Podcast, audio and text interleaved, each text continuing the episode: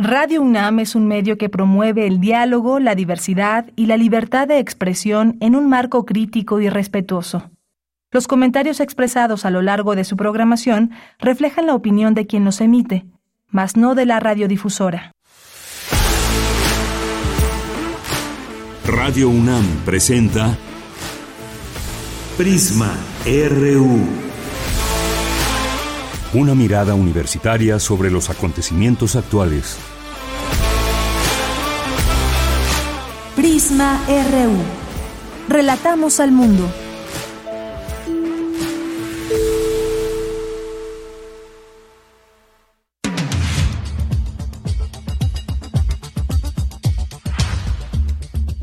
Muy buenas tardes, muchas gracias por acompañarnos aquí en Prisma RU. Estamos iniciando esta transmisión en vivo para todas y todos ustedes que nos sintonizan a través del 96.1 de FM o quizás nos estén escuchando en www.radio.unam.mx o cualquier plataforma que se pueda escuchar radio. A todas les mandamos muchos saludos a todos también. Gracias por estar presentes. Hoy tenemos mucha información como todos los días. Qué bueno que ya finalmente se quitó la, la contingencia ambiental, lo cual no quiere decir que tengamos un óptimo aire que podamos respirar en la Ciudad de México. Justamente vamos a hablar de este de este tema que nos parece importantísimo. Ya comenzó desafortunadamente esta época de calor donde no solamente hablamos de la temperatura, sino también el cielo despejado y también pues todas estas emisiones que hay y que propician desafortunadamente que estemos respirando una mala calidad del aire. Vamos a platicar sobre este tema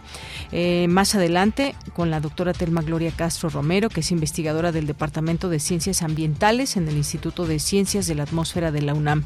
También vamos a platicar de otro tema que, pues desafortunadamente lamentable, triste y más que nos deja siempre con estas ideas tan duras sobre lo que significa la migración, el estar esperando en una estación para ver cuál va a ser el destino futuro de las personas personas que están a la espera de alguna respuesta en torno a su petición eh, en su, petición sobre llegar a Estados Unidos y que cada caso se, se, pues se vea con las autoridades y desafortunadamente muchos terminan en deportación.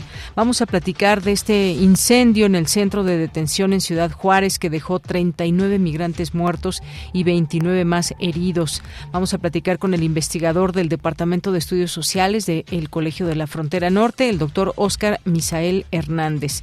Y vamos a platicar también de otro tema, ahora que ya están por comenzar las vacaciones, viene Semana Santa, Semana de Pascua y para muchas personas es indicativo de vacaciones, sobre todo las playas de la Ciudad de México se llenan, pero también hacia el sur tenemos la llegada ya de mucho sargazo, estas algas que eh, desafortunadamente le cambian el color al mar, sobre todo al del Caribe, y eh, pues no se disfruta de igual manera cuando ustedes se meten al mar y está todo este sargazo pues impide una eh, pues una estancia como cuando no hay esta alga. Sobre todo ahora lo que llama la atención es la cantidad las toneladas que están llegando a esta zona. Vamos a hablar con la doctora Brigitta Van Tussenbrock quien es investigadora en el Instituto de Limnología y Ciencias del Mar de la UNAM en la unidad Puerto Morelos. Vamos a abordar este tema hoy es martes de poetas errantes martes de literatura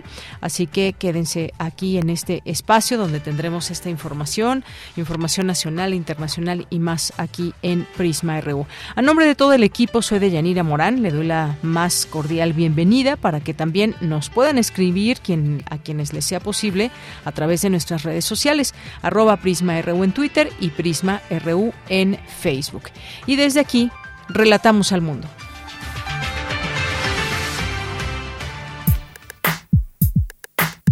Relatamos al mundo. Relatamos al mundo.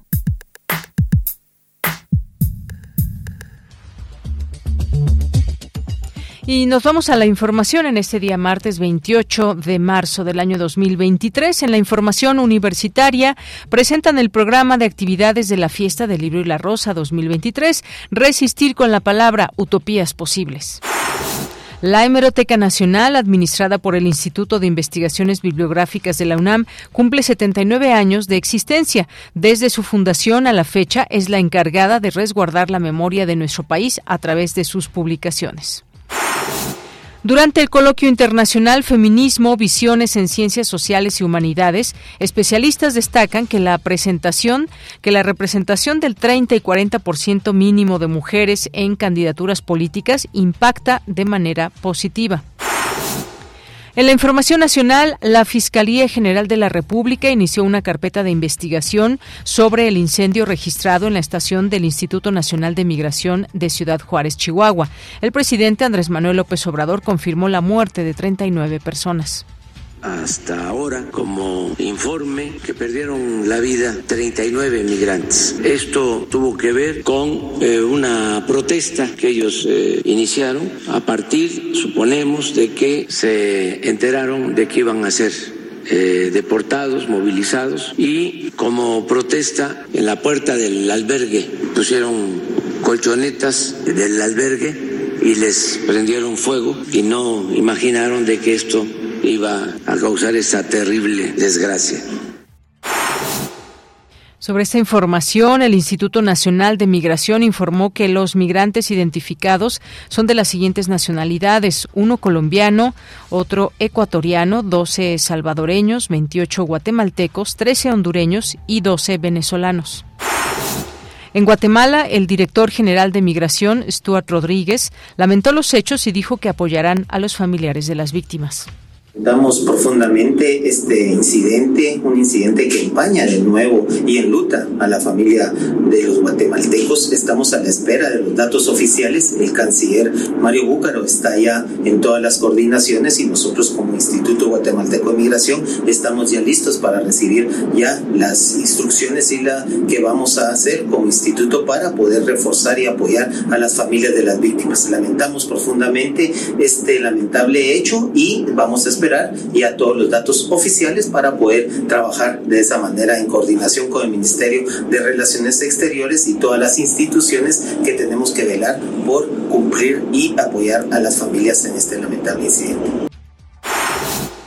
Terrible lo que pasa respecto a este tema de la migración y mientras tanto el embajador de Estados Unidos en México, Ken Salazar, lamentó los hechos. Indicó que es un recordatorio a los gobiernos de la región de la importancia de componer un sistema de migración quebrado y los riesgos de la migración irregular.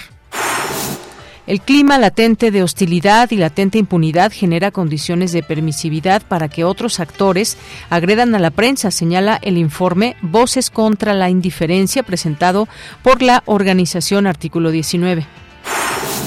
En la información internacional, el presidente de Estados Unidos, Joe Biden, exigió al Congreso Federal legislar para prohibir la venta de armas semiautomáticas y con ello detener las masacres de niños y adultos como la ocurrida ayer en Nashville, Tennessee.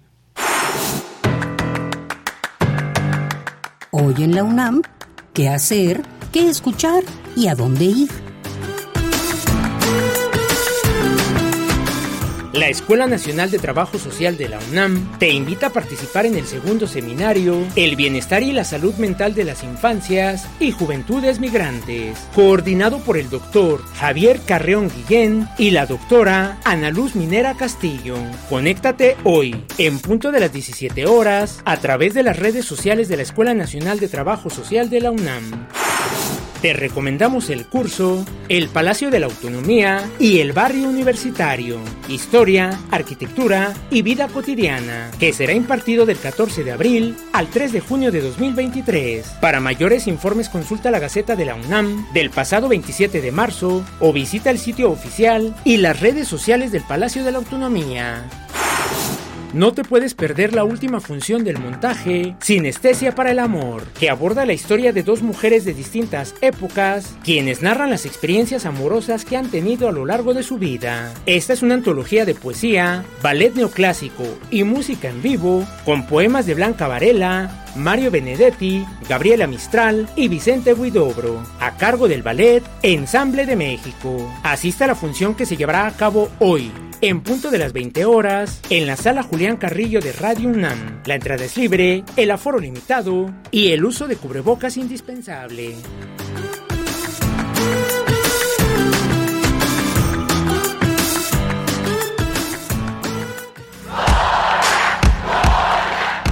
Campus RU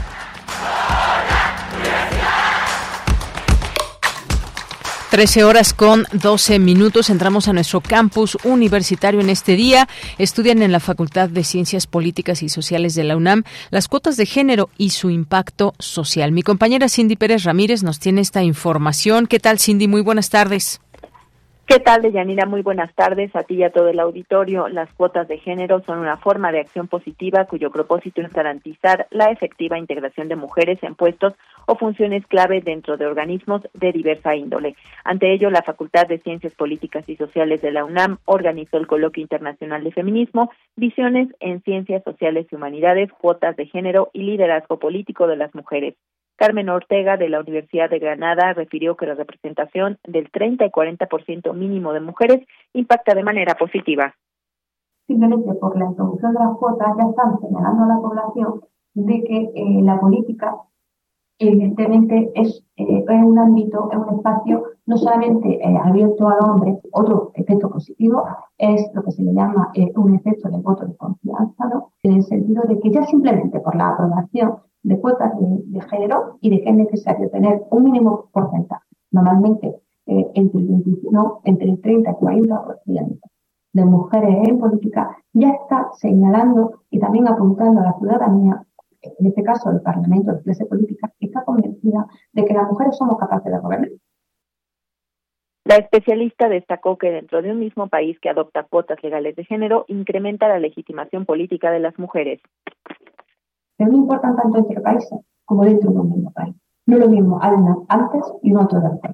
De hecho, eh, si nosotros de los 11 países europeos aplican cuotas legales de género, o que han, ¿no? Eh, desde el año 1995, en todos los países, o el apoyo de la población a la presencia de mujeres eh, en, política es mayor siempre después de la cuota que antes de eso. También encontramos que lo Mm, conforme aumenta la edad de los lectores, también tiende a aumentar el apoyo a que haya más mujeres en política. Deyanira, de acuerdo con el mapa de las mujeres en la política de ONU Mujeres y la Unión Interparlamentaria, la proporción de mujeres en los parlamentos incrementó en 0.4%, aumentó el número de países con paridad de género, Ruanda, Cuba, Nicaragua, México, Nueva Zelanda y Emiratos Árabes Unidos, así como el número de jefas de Estado, 11.3%, jefas de gobierno 9.8% y presidentas de parlamentos 22.7%. Este es mi reporte. Bien, Cindy, muchas gracias y muy buenas tardes. Buenas tardes. Nos vamos ahora con mi compañera Dulce García. Destaca el doctor Óscar Arias Carrión del Instituto de Fisiología Celular la importancia de la estimulación eléctrica transcraneal para tratar enfermedades como el Parkinson. Cuéntanos, Dulce García, muy buenas tardes. Así es, Deyanira, muy buenas tardes. Aquí al auditorio de Prisma RU. Deyanira, la estimulación de distintas zonas del cerebro puede afectar nuestras funciones motoras y sensoriales, ya sea para bien o para mal. Se sabe que el cerebro es un sistema complejo que permite alcanzar una gran variedad de habilidades, desde cepillarse los dientes hasta resolver ecuaciones. Cuando estas conexiones se dañan, Deyanira, ya sea por un accidente cerebrovascular, por una lesión cerebral o para el envejecimiento, esas habilidades pueden perderse.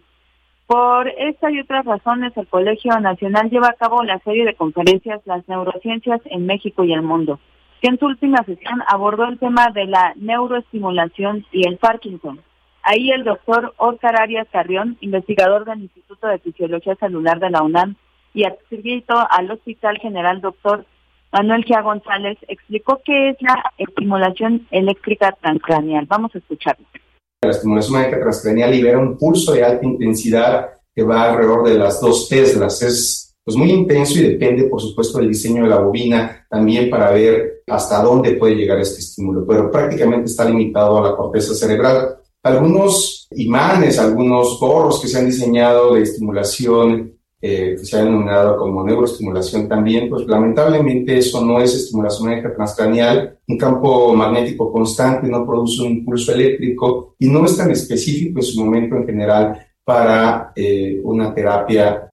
Medianira habló además de la neuromodelación como el uso de la electricidad para modular la función cerebral. ¿De qué manera se hace esto? Vamos a escucharlo nuevamente. Quiere decir que de alguna forma este tipo de técnica va a permitir en algún momento hacer una disrupción de lo que conocemos como función cerebral. ¿no? Y dependiendo del área de estimulación, pues tendremos primero como una gran herramienta dentro de la investigación eh, científica y por supuesto también tendremos que ver el potencial terapéutico. La tecnología va a depender de cómo vamos a hacer llegar esa electricidad a las áreas específicas del cerebro y vamos a verlo. Depende de una dosis, quiere decir eh, cómo vamos a liberar ese estímulo eléctrico de la estimulación transcranial con corriente continua prácticamente estamos hablando de una estimulación de tipo voltaica, a pesar de que es una técnica relativamente sencilla, a pesar de que funciona como un dispositivo relativamente eh, sencillo de operar, pues bueno, esta migración de la investigación y de los estudios en instituciones de salud, lamentablemente hasta el momento no se puede llevar a casa. Bueno, Deyanira, recordarle al auditorio que el Parkinson es la segunda enfermedad neurodegenerativa más frecuente afecta a 6 millones de personas en el mundo. La estimulación eléctrica transcranial busca no solo tratar la enfermedad, sino más bien prevenirla, como lo señaló en esta información el doctor Arias Carrión. Es lo que tenemos. Pues muy interesante todo esto. Gracias, Dulce. Muy buenas tardes. Gracias a ti, muy buenas tardes. Hasta luego. Vamos ahora con mi compañera Virginia Sánchez. Artículo 19 presenta el informe Voces contra la Indiferencia. Cuéntanos, Vicky. Muy buenas tardes.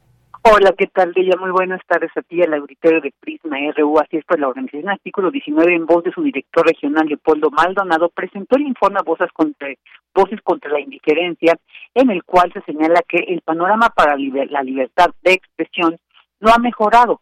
En todos casos, la forma, las formas de censura e inhibición han mutado, conviviendo con viejos mecanismos autoritarios que no han sido erradicados, como la violencia contra la prensa, la desigualdad informativa para personas y colectivos históricamente discriminados, entre otros, y que se profundizaron en el año 2020, por lo que las voces de víctimas, sobrevivientes, periodistas y personas defensoras de derechos humanos han sido, señaló, el basamento que acompaña la evidencia empírica. Escuchemos lo que dijo al respecto.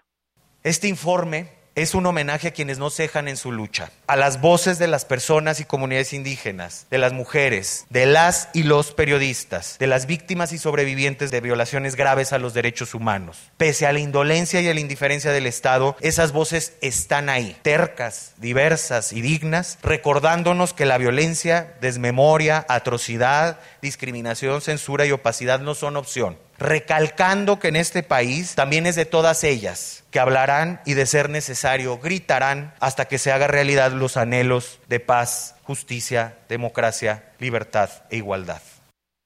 En este informe se detalla que en 2022 se agredió a la prensa cada 13 horas, convirtiéndose en el año más violento para la labor periodística desde 2007, cuando se comenzó el registro de agresiones por parte de la organización. En 2022 también 13 periodistas fueron víctimas de homicidio en posible relación con la labor que desempeñaban. Las entidades con más ataques a la prensa fueron la Ciudad de México, Yucatán, Quintana Roo, Tamaulipas y Veracruz. También detalla que una de cada, una de cada tres ataques contra la prensa fueron en esfera digital y en octubre se dio a conocer sobre el uso del programa Espía Pegasus en contra de dos periodistas, un defensor de los derechos humanos y un político de la oposición. También señala que se denunciaron 3.450 asesinatos de mujeres, de los cuales 858 se investigaron como feminicidio, así como estos otros datos. Ante esta situación documentada en el informe señaló el representante, se desprenden varias recomendaciones a los poderes del Estado, cómo cesar la violencia física, legal, psicológica contra la prensa y adoptar una política de prevención y protección. También fortalecer la Comisión de Verdad y Memoria sobre hechos de violaciones graves de la represión estatal de los 60, 70 y 80 y la llamada guerra contra el narcotráfico, así como otras recomendaciones que escucharemos a continuación para las comunidades y los pueblos indígenas, zonas defensoras de derechos humanos y periodistas, regular adecuadamente la publicidad oficial, dotar a las instituciones de protección a periodistas y personas defensoras de derechos humanos, atención a víctimas y búsqueda de personas desaparecidos de presupuesto personal y capacidades técnicas adecuadas y suficientes. Además de lo anterior, garantizar la autonomía real de instituciones como la Fiscalía General de la República, las fiscalías locales y las comisiones públicas de derechos humanos. Este informe Voces contra la Indiferencia se puede consultar de manera completa en la página de artículo 19 www.articulo19.org. De ella, este es el reporte. Gracias, Vicky. Muy buenas tardes. Buenas tardes. ahí este reporte y continuamos. Prisma RU. Relatamos al mundo. Tres, eh, no, 13 horas, más bien 13 horas con 23 minutos y vamos a pasar a este primer tema. Ya está en la línea telefónica el doctor Oscar Misael Hernández, quien es investigador del Departamento de Estudios Sociales del Colegio de la Frontera Norte. Doctor Oscar, bienvenido a Prisma RU de Radio UNAM. Hola, muy buenas tardes. Muchas gracias por la invitación. Un placer estar contigo y con tu auditorio. Muchas gracias. Pues desafortunadamente esta noticia, la confirmación de 39 personas que murieron a causa de un incendio en el centro migratorio de Ciudad Juárez, otras 29 personas están heridas y el Instituto Nacional de Migración dio a conocer esta información. Esto sucedió la noche de ayer que se registró este incendio al interior de un edificio del instituto ubicado allá en Ciudad Juárez y eh, pues medios con presencia en esta zona informaron que aparentemente el fuego habría sido provocado de manera intencional desde el interior del inmueble. Más allá de todo esto y de la investigación que ya, por supuesto, está en curso, esto nos, nos habla, nos sigue diciendo sobre eh, lo que está pasando en el tema de la migración. Ya se conocen también las nacionalidades de las personas que estaban ahí en este centro, mm, hondureños, un ecuatoriano, eh, guatemaltecos, por supuesto, ya las autoridades están tomando cartas en el asunto, pero pues la situación de nueva cuenta de los migrantes en intentos eh, desesperados por cruzar eh, la frontera de México hacia Estados Unidos, las esperas que son largas, las negativas y la amenaza de una deportación. ¿De qué estamos hablando cuando suceden estas cosas y, y hay respuestas, digamos, de parte de las distintas autoridades que hay que poner atención a la migración, pero estas cosas que desafortunadamente siguen pasando. ¿Hacia dónde nos lleva este, este tema de migración, doctor? Bueno, en primer lugar, yo creo que estamos hablando de eh, eh, las complejidades que ha adquirido la movilidad de personas en los últimos años en nuestro país, en, particular desde diciembre de 2018 con las llamadas caravanas que eh, se hicieron eh, cada vez mayores. Y, también estamos hablando de eh, una complejidad de los flujos migratorios que se están haciendo visibles en ciudades fronterizas de nuestro país, del norte del país, ¿no? Y yo creo que finalmente eh, este, este tipo de hechos también están haciendo evidente cómo México eh, eh, o la política migratoria que ha adoptado, que no es propia, más bien está eh, subordinándose a la política migratoria de los Estados Unidos, tiene efectos bastante desoladores, bastante siniestros. No es novedad que los centros o las estaciones migratorias o los centros de detención del Instituto Nacional de Migración desde hace muchos años, pues son espacios de reclusión donde que se caracterizan por, por no respetar eh, muchos de los derechos humanos de, las personas migrantes. Y, como prueba de ello tenemos eh, bastantes recomendaciones que ha hecho en diversas eh, ocasiones la, la, Comisión Nacional de los Derechos Humanos, o sea, por violentar eh, distintas garantías de los migrantes, eh, llámese eh, su, su, derecho a la unificación familiar, a, el, derecho de, la prioridad de los niños, etcétera, ¿no? Entonces, estamos viendo, yo creo que siendo testigos de este tipo de efectos siniestros de una política migratoria que nuestro país ha asumido del, del, país del norte, ¿no? Y, y especialmente estamos viendo cómo una institución como es el Instituto Nacional de Migración, eh, eh, pues eh, a final de cuentas ha estado mutando a un tipo de institución carcelaria y esto no es reciente, desde hace mucho tiempo. Y, esto, por supuesto, conjugado con la desesperación que viven cada vez más y más personas que están en ciudades fronterizas o que están en estos centros, que son llevados a estos centros, pues tiene resultados a veces bastante, bastante negativos. Bien, pues vaya esta situación. Efectivamente, no podemos dejar de recordar estas caravanas que pues se cuentan por decenas y cientos de personas, a veces miles ya en total. Esta complejidad de estos flujos migratorios que siempre sabemos desde hace muchos años estas migraciones se están dando, pero van cambiando también. Incluso se han diversificado las nacionalidades. Antes era difícil ver venezolanos y ahora pues tenemos muchos venezolanos también aquí en México. Y pues desafortunadamente ahora que escuchábamos a Ken Salazar decir que pues eh, que además de lamentar estos hechos dice que es un recordatorio a los gobiernos de la región de la importancia de componer un sistema de migración quebrado y los riesgos de la migración irregular.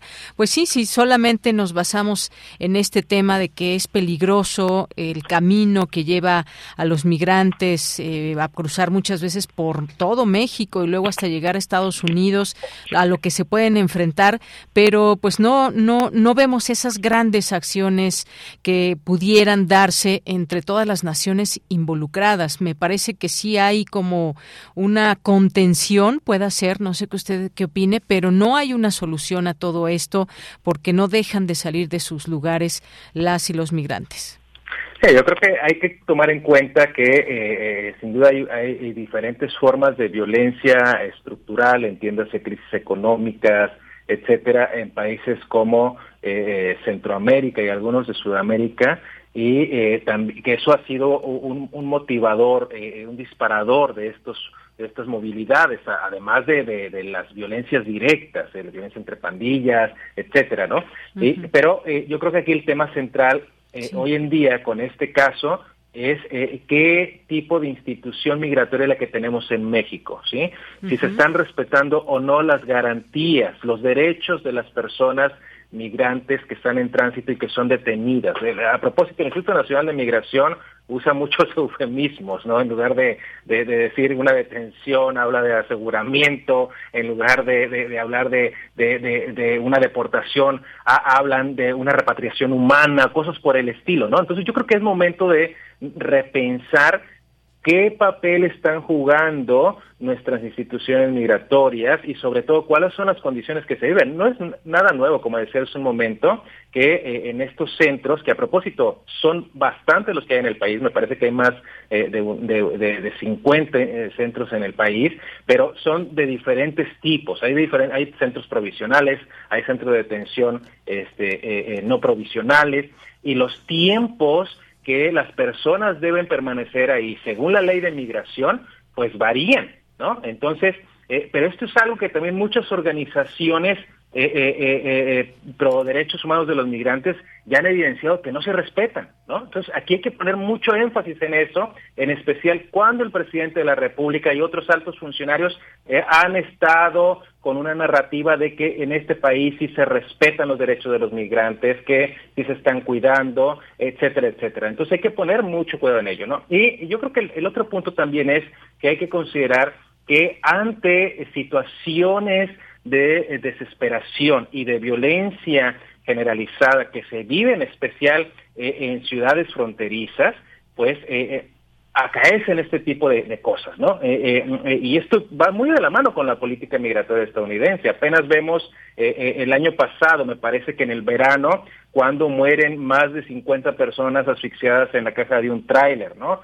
Que no nos explicaron nunca cómo es que pudo pasar la frontera por los laredos, ¿no?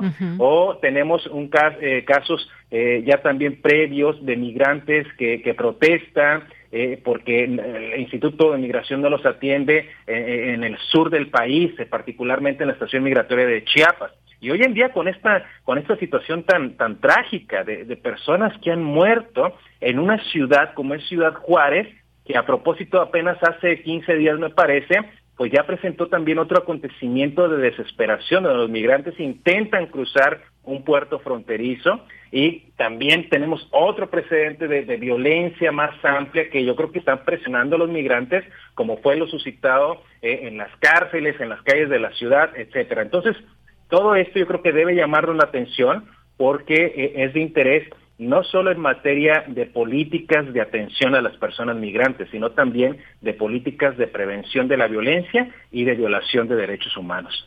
Pues sí, todo esto desafortunadamente forma parte de lo que pasan eh, los migrantes y pues sí que no se respetan los derechos eh, de las personas en este sentido, cuáles son sus derechos al cruzar por un país que no es el suyo, que incluso pues sus documentos eh, pueden no estar al día. Y sobre todo cuando se llega a esta intención de llegar a un país donde pues se está haciendo este cuello de botella para entrar a los Estados Unidos Y además, pues sí, el Instituto Nacional de Migración siempre preguntarnos acerca de cuál es su cuál es su actividad específicamente, cuáles son sus políticas, si está, usted decía, mutando a una situación como más carcelaria que un centro donde pueden estar temporalmente los migrantes, eh, pues estos términos de aseguramiento, de deportación, que ya pues para el migrante significan muchísimo y a veces es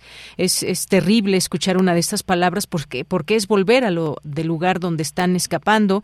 Y como usted decía es momento de repensar el papel que están jugando las autoridades aquí en, en nuestro país, las autoridades. Quizás me pregunto ahora que se dio esta desgracia pues qué estará pasando también en los distintos gobiernos donde pues ven desafortunadamente estas situaciones que pasan sus sus connacionales si les interesa qué tanto les interesa no solamente pues el llamado urgente de, de, mandar apoyo y, sobre todo a los familiares que les esperan, ya sea en Estados Unidos o en sus países de origen. Y hay una situación también, esto ya llegó a, a, términos, por supuesto, más allá en lo internacional. La, misma ONU, este organismo de Naciones Unidas, pide una investigación sobre la muerte de migrantes en, eh, México. Eh, las fotos de verdad son terribles, ahí están eh, pues en la calle prácticamente ya las personas que murieron y el secretario general de las Naciones Unidas pues dice estar entristecido por esta muerte de migrantes en un incendio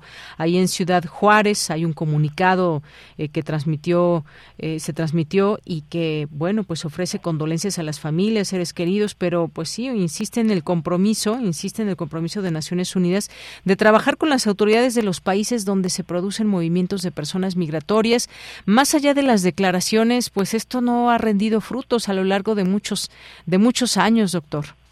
No, tenemos yo creo que casos bastante trágicos. Eh, eh de momento eh, recuerdo, por ejemplo, el caso de eh, la pequeña Valeria, la niña de dos, tres años de edad, y su padre Oscar, originario del Salvador, que murieron en otra ciudad fronteriza como es el Matamoros, Tamaulipas, ahogados en, al intentar cruzar el río Bravo, que rememoró mucho la imagen la imagen de, del niño eh, sirio Aylan, que, que, falleció en 2015 en las costas de Turquía, me parece, eh, eh, y que causó un revuelo internacional, que, que se puso la mirada en, en, cómo las políticas migratorias de Occidente, de la Unión Europea y en, y de este lado del territorio en los Estados Unidos, pues son, son, son bastante, eh, bastante siniestras, no hay otra forma de, de adjetivarlas, ¿no?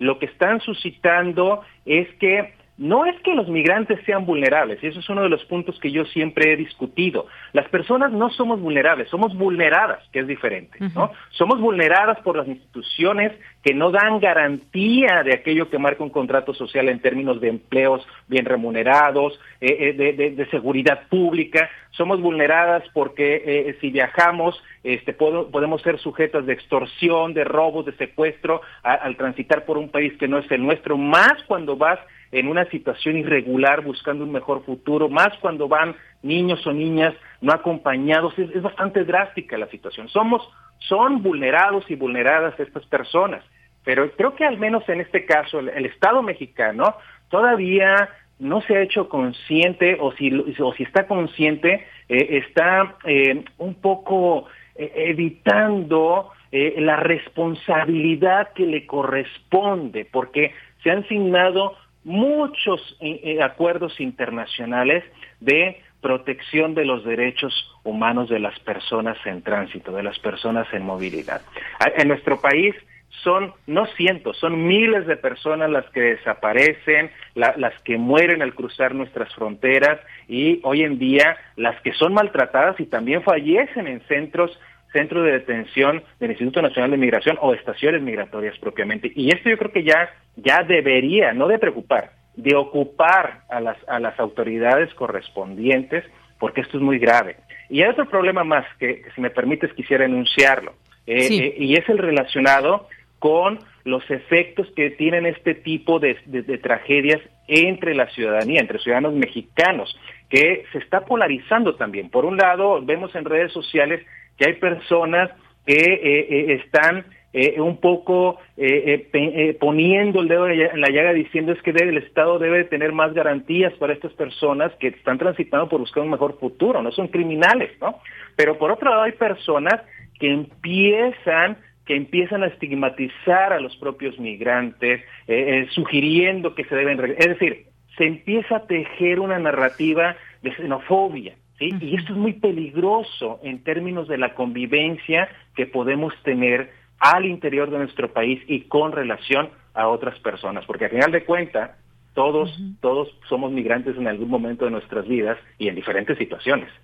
Efectivamente, pues vaya este tema tan complejo en sí mismo y pues desafortunadamente hoy tenemos esta situación, parece ser que fue una expresión también de reclamo, se sale de las manos. Ya la investigación nos dirá que exactamente fue lo que lo que sucedió y pues vamos a siempre decimos lo mismo, vamos a ver, vamos a esperar qué pasa con las autoridades y en algún momento también imagínese que llegara un presidente como Donald Trump en su momento en Estados Unidos, que eh, pues quiere cerrar fronteras, que crea muros, que en su discurso ya per se también hay una situación en contra de la migración muy, muy grave y las amenazas que se hacen a un país también no olvidemos esas supuestas situaciones que sucedieron en torno a las órdenes que puedan dar desde allá a México en torno a la migración y cómo debe, eh, cómo debe y tiene que actuar nuestro país frente a un problema como tal. No podemos ser, a final de cuentas, un receptor de, personas migrantes que puedan subir y subir en número. Ya hay aquí mismo en la Ciudad de México grupos de migrantes que están llevando a cabo distintas actividades, entre ellas, pues la mendicidad, desafortunadamente, en el sur, en el norte, en varios lugares, pues se, se acentúan y se asientan números de personas eh, de distintos países buscando, pues ya si no pueden llegar a Estados Unidos, quedarse en México. Sí, definitivamente. Yo creo que eh, precisamente en el marco de, somos en México es el depositario, es el heredero de la política migratoria reciente, digo reciente con lo de Donald Trump precisamente, ¿no? Los protocolos, los mal llamados protocolos de protección a migrantes fue una política migratoria que eh, eh, no nos explicamos por qué nuestro país, bueno, no nos explicamos y sí lo entendemos, por qué nuestro país la aceptó, ¿no? O sea, en términos de que, en primer lugar, eh, México no estaba ni está en la condición de ser lo que se llama un tercer país seguro, porque no brinda esa seguridad a las personas en tránsito, a las personas en movilidad. Y, y, segundo, sí se entiende porque al final de cuentas también un poco si hacemos historia, pues todo este proceso de implementar los protocolos se da también bajo una presión del gobierno del entonces presidente Donald Trump de, de, de, meter un, un, este, un impuesto de un 5% de exportaciones para X, X mercancías, que eso fue una presión económica tremenda para nuestro país. ¿no? Entonces, eh, hay una serie de irregularidades que eh, eh, se han estado aceptando a nivel binacional.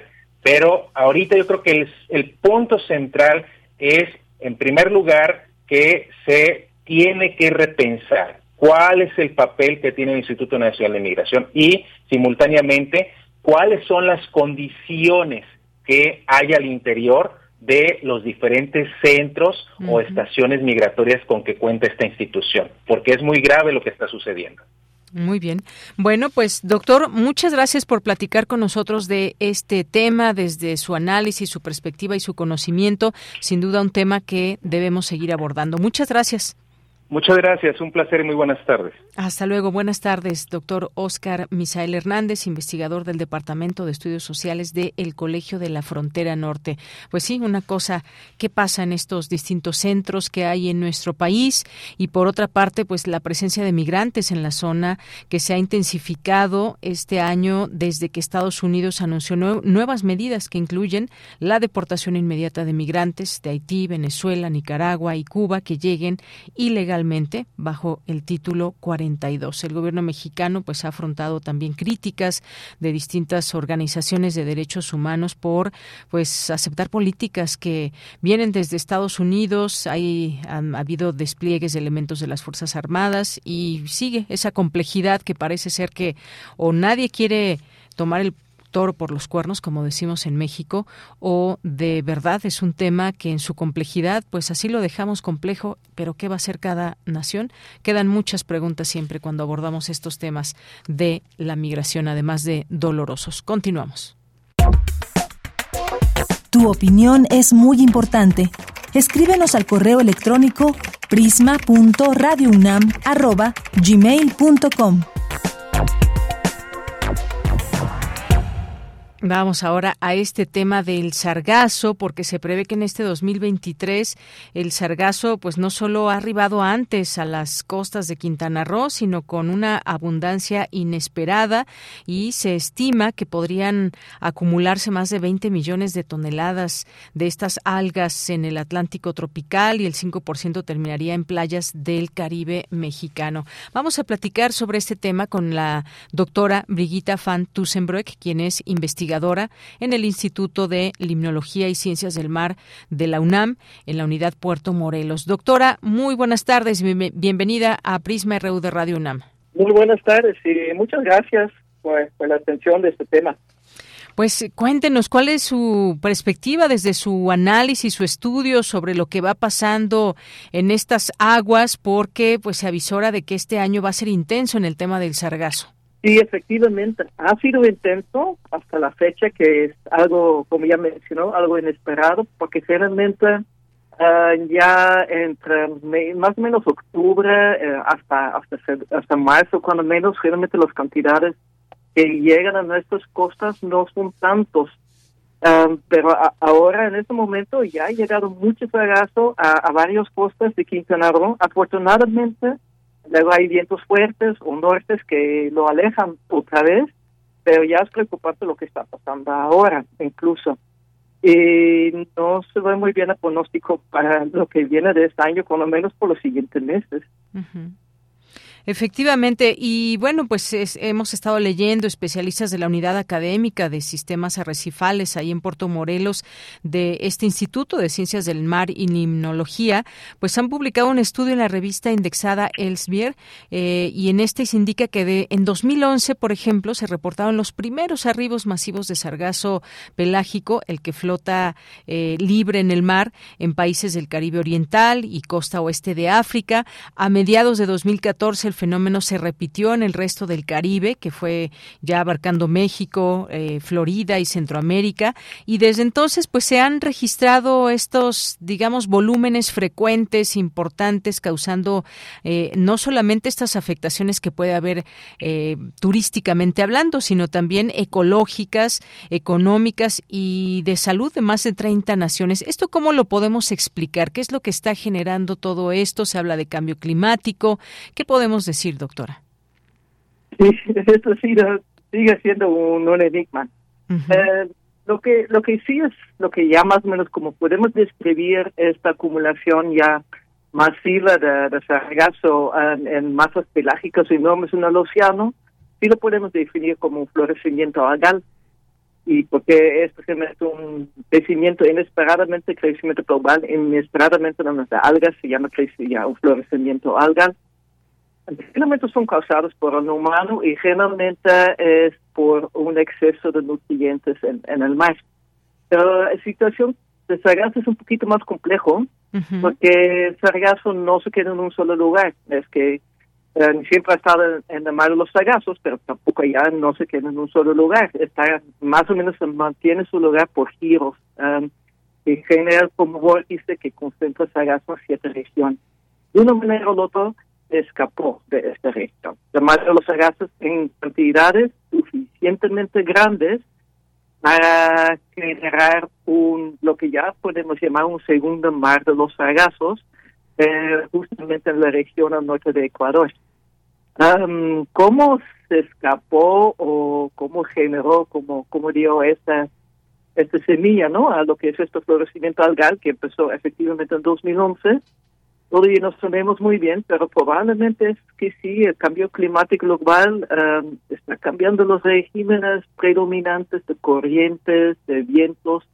Um, hay algunos estudios que indican que, por ejemplo, se cambiaron el régimen de viento y corriente en dos medidas suficientes para generar como una conectividad entre mar de los sagazos y esta zona en el Ecuador, más bien en frente de, uh, de África, Um, que, que, igual aportó suficiente sargazo. Podrá ser uno, pero el punto es que una vez estando en esta región, está muy feliz, porque esta región, allá al norte de Ecuador, tiene más luz, más clima más estable, uh, tiene más nutrientes y temperaturas más altas que el mar de los sargazos original. Entonces, condiciones idóneas para obtener un máximo crecimiento.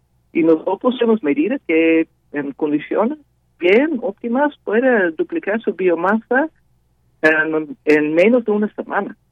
es muy rápido su crecimiento, su tasa de renovación de biomasa es muy rápida. Bien, pues sí, entre estas cosas, como usted decía, pues sigue siendo un, un misterio, pero entre otras cosas, pues se habla también del impacto humano. Pero antes que eso, pues llegó ya en febrero este sargazo y seguirá como mínimo hasta octubre, lo cual pues es muy preocupante en varios, en varios sentidos. Eh, ahora, hablando de todo esto que nos mencionaba, de estas posibles causas, el impacto humano, ¿qué incidencia tiene en la proliferación del sargazo? Eh, ¿Qué es lo que está quizás también la parte haciendo para que pues se puedan dar este este tipo de situaciones, doctora? Bueno, el impacto humano empieza con el cambio climático. el cambio de regímenes de vientos y corrientes que probablemente mejoró la conectividad entre mar los sagazos y, y um, el Atlántico tropical, Atlántico norte tropical. Entonces, uno, entonces ya causado por el hombre. También, um, también con muchas actividades del hombre, eh, también han aportado más nutrientes incluso en esta región donde también se concentra el sargazo que, que, nos llega a nosotros. Por ejemplo, en los cuencas de ríos, entonces cada vez hay más eh, deslave de, por, el uso de, suelo en, en, los ríos que son de Congo, Amazon, Orinoco. Entonces estos ya luego ya aportan los nutrientes al mar. También ha habido un incremento, entonces, hoy populaciones anuales muy grandes por ejemplo, del polvo de Sahara. Y el polvo de Sahara eh, aporta eh, el hierro. Entonces, eh, y el hierro también es un micronutriente muchas veces que es deficiente en, este tipo de sistemas así oceánicos abiertos. Entonces, además de nitrógeno, fósforo, que aporta ya las urgencias, que aporta los, los ríos, también el pobre Sahara, pues, aporta el hierro, entonces da como una mezcla idóneo para que crezca muy rápido. Bien, y otra cosa también, doctora, en este sentido, hay daños ecológicos, riesgos para la salud. Me pongo a pensar, por ejemplo, en lo que sucede debajo del mar, porque hay arrecifes, hay eh, fauna también, hay corales, especies de importancia pesquera como la langosta. ¿Cómo podemos, eh, qué, o qué está pasando? Es una cosa es lo que vemos así, eh, digamos, en la parte, en la superficie, pero ¿qué pasa en la profundidad? Y obviamente esto es nuestra área de trabajo del Instituto de Ciencias del Mar, de, nuestra unidad académica, porque nosotros hemos estudiado los mares del Caribe mexicano ya desde hace décadas, ¿no? Entonces, y nosotros lo que vemos, que vemos cambios eh, sin precedentes uh, en estos sistemas que estudiamos, que que son todo en su conjunto lo que llamamos sistema recifal, que es como parte del mar, parte del mismo arrecife, pero también las praderas de pastos marinos, los manglares y las dunas. Y todos estos sistemas se ven afectados. Y bajo del mar, la zona más seca de la costa, cuando ya se acumula el sargazo seca de la costa, eh, empieza el proceso de putrefacción. Y este proceso trae mucha actividad bacteriana y luego ya esas bacterias ya, todo este proceso ya elimina todo el oxígeno. Entonces, y sin oxígeno los organismos no pueden vivir. Entonces, todo lo que está en de influencia, donde se descompone el sargazo y donde están los lixiviados, y ya denominamos marea marrón de sargazo o marea café de sargazo, entonces todo este que ya está bajo su influencia directa eh, muere, porque no hay oxígeno eh, y hay mucha acumulación de materia orgánica. Pero yo creo que la influencia va más allá, porque también aporta muchos nutrientes, eh, posiblemente otros contaminantes que todavía se está investigando, y esto afecta todo el sistema arrecifal y hasta llega a su efecto, llega hasta el arrecife que generalmente está a cientos de metros desde la costa o, kilómetros de la costa, pero el efecto de los nutrientes y igual otros factores sí llega hasta el arrecife, incluso el arrecife está sufriendo cambios, unas tasas, como digo, que, que no hemos visto. Y estos cambios no son buenos, básicamente son cambios que indica como un cambio de ecosistema o por lo menos una desviación del ecosistema pristino o relativamente pristino como lo conocimos. Así es. Y por último le preguntaría, doctora, eh, pues esto se trata también de unión de esfuerzos. Sabemos que se han realizado eh, estos esfuerzos en conjunto con la academia, autoridades, empresarios para implementar programas de saneamiento, impulsar normativas, aprovechar esta biomasa del sargazo. ¿Qué también o qué o qué tanto falta ahora este año de nueva cuenta? Pues ojalá que se den estos esfuerzos eh, conjuntos y si realmente pues abonan en algo, están apoyando a que pues no, no que desaparezca el sargazo porque es algo imposible, son toneladas las que llegan, pero ¿cómo ve esta eh, toda esta unión de esfuerzos que debe de haber en este sentido? Todavía falta. Ah, entonces, si es un, es un problema complejo, nos ah, obviamente a todo lo que vivimos en el Caribe mexicano nos, nos tomó desprevenido, no, nunca podía esperar en 2010 que iba a llegar algo así como este florecimiento al de sargazo pero yo creo que yo creo que la gente se yo creo que también se dejó abrumar por las enormes cantidades de sargazo. Entonces hay esfuerzo ah, y de ver muchos muy loables, pero ah, hasta la fecha no han sido suficientes ah, para con lo menos mitigar de manera efectiva ya la llegada masiva de sargazo. Entonces sí hay, hay barreras que, que paran el sargazo y hay, hay barcos que recogen el sargazo, hay esfuerzos en levantar el sargazo de las playas, hay varias pequeñas industrias que ya están procesando sargazo, pero como ya mandó, estamos hablando de cuando menos en, en el gran cinturón atlántico de sargazo, como se llama este nuevo florecimiento, hay lo menos en el, momento pico en 2008 había 20 millones de toneladas de, sargazo. Entonces, realmente, y estamos hablando de que, y mucho de esto llega aquí a las costas también de Quintana Roo, gran parte de esto, y se están procesando, se están levantando décimos de toneladas de sargazo, o igual centésimos en, en, momentos máximos, ¿no? Entonces, al final de cuentas, no es suficiente. Entonces, se necesita todavía más uh, coordinación, uh, más transparencia, yo creo que también reglas más claras para que suceda y incentivos para que um, la industria empiece a procesar el sargazo recolectado, porque esto es, al final de cuentas, la única manera sostenible de manejar este problema. Bien, pues doctora, muchas gracias, gracias por comentarnos sobre este tema, sin duda importante y que puede volverse un problema, sobre todo ahora porque se ha extendido, digamos, en su periodo, porque llegó antes y por todo lo que implica el, el sargazo en playas mexicanas. Muchísimas gracias. No, muchas gracias por esta oportunidad. Muy bonita tarde. Igualmente para usted, hasta luego. Gracias a la doctora Brigitta van Tussenbroek, investigadora en el Instituto de Limnología y Ciencias del Mar en la UNAM, Unidad Puerto Morelos. Continuamos. Nacional RU.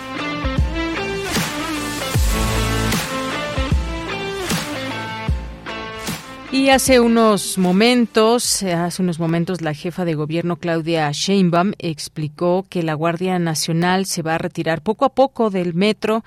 Ese fue el anuncio. Explicó que se mantendría la policía bancaria industrial, elementos de la policía auxiliar, pero que esto se debe a que han disminuido, ha disminuido el robo de cable. Que recordemos todo esto que estaba pasando en el metro. Se tomó la decisión por parte del gobierno capitalino de pedir a la Guardia Nacional en las instalaciones del metro y bueno, ahora se da este anuncio que se retirará poco a poco del metro. Y en otros temas también admiten amparo de Lozoya contra inicio de juicio por caso Odebrecht, una información que desde ayer está sonando. Una jueza federal admitió a trámite la demanda de amparo presentada por la defensa del exdirector de Pemex, Emilio Lozoya Austin, para evitar que sea llevado a juicio oral por el caso Odebrecht Brecht. El juicio de amparo fue admitido por la jueza primero de distrito, quien aún no determina si concede la suspensión para frenar la cita juicio oral, luego de que el pasado 13 de marzo un juez, un juez de control del reclusorio norte dictó auto de apertura del juicio. En otro tema, el INE documenta desvíos de Duarte al PRI e impone una multa de 97 millones de pesos.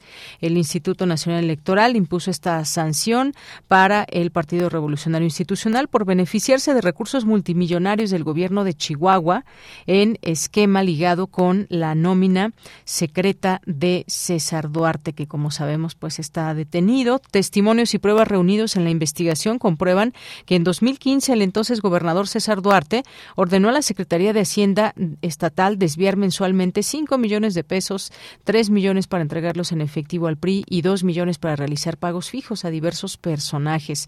Mediante este esquema, el partido recibió 39 millones 166 mil pesos que se utilizaron para pago de personal, gastos ordinarios y apoyos para deportistas y otros ciudadanos. Bueno, así este tema y esta multa que impone el INE de 97 millones de pesos. Y bueno, pues con esto nos vamos al, corte. El presidente contempla subirse al tren Maya en un mes.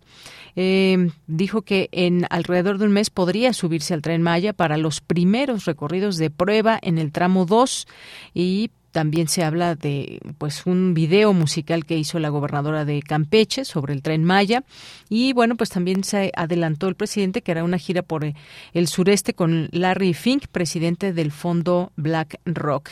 Eh, pues bueno ya veremos cómo se van dando todos estos avances, también estas situaciones que hay en torno al tren Maya, la parte polémica también que ha tenido a lo largo de todo este tiempo el tren Maya. Bien pues ya son las 2 de la tarde. Vamos a hacer un corte. Regresamos a la segunda hora de Prisma RU. Prisma RU. Relatamos al mundo.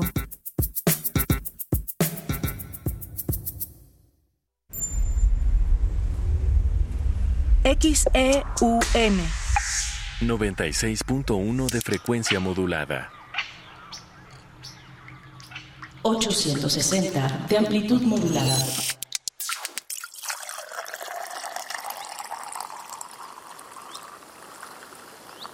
Radio UNAM. Experiencia sonora.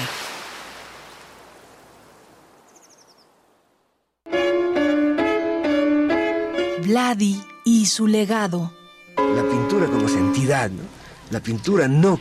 Todavía hoy día yo rechazo la comercialidad como una expuridad, ¿no? Me, da vergüenza vender, ¿no? Y, y creo que el pintor no debe vender prácticamente. Acompáñanos a descubrir y a conocer a Vladi, pintor, muralista, dibujante y grabador, en sus propias palabras, al lado de sus alumnos, estudiosos, críticos y curadores de arte. Sábados y domingos, del 25 de marzo al 23 de abril, a las 13.30 horas, por el 96.1 de FM. Radio UNAM. Experiencia sonora. Desde hace 32 años, el INE ha organizado más de 330 procesos electorales para elegir a quienes nos gobiernan. Y este ha sido el resultado después de cada elección. La paz pública. Gracias a la ciudadanía y al INE Hemos tenido elecciones libres, auténticas y pacíficas. Elecciones sin fraude porque hay reglas claras. Elecciones donde podemos elegir en libertad y sin presión. La paz hay que cuidarla. El voto libre no se toca. Mi INE es valioso porque mi INE nos une. Que pasen los sospechosos.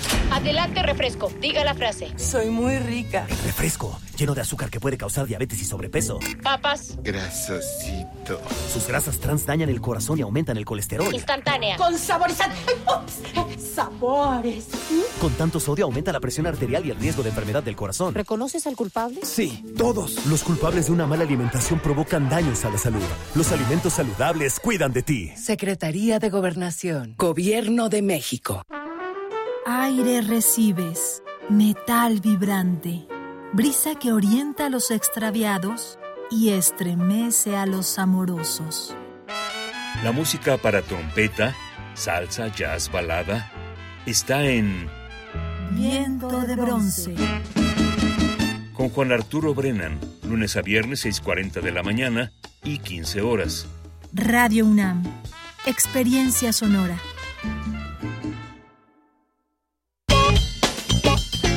Porque tu opinión es importante, escríbenos al correo electrónico prisma.radiounam@gmail.com.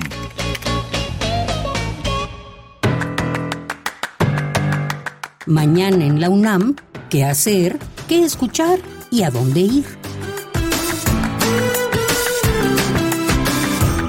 ¿Eres escritor, productor, editor o crítico? ¿Te gusta escribir y te interesa la relación entre el cine y la literatura? La revista de la Universidad de México te invita a participar en el curso De la página a la pantalla. Claves para no naufragar. En este curso los ponentes hablarán de sus experiencias en el tránsito del libro al cine. Los participantes serán invitados a reflexionar en torno a las decisiones tomadas en ejemplos concretos y a ampliar la discusión con proyectos personales. El curso será impartido de lunes 17 al viernes 21 de abril de 2023 de 12 a 14 horas en las instalaciones de TV UNAM. La convocatoria cierra el 12 de abril y podrás consultarla en el sitio oficial de la Filmoteca de la UNAM.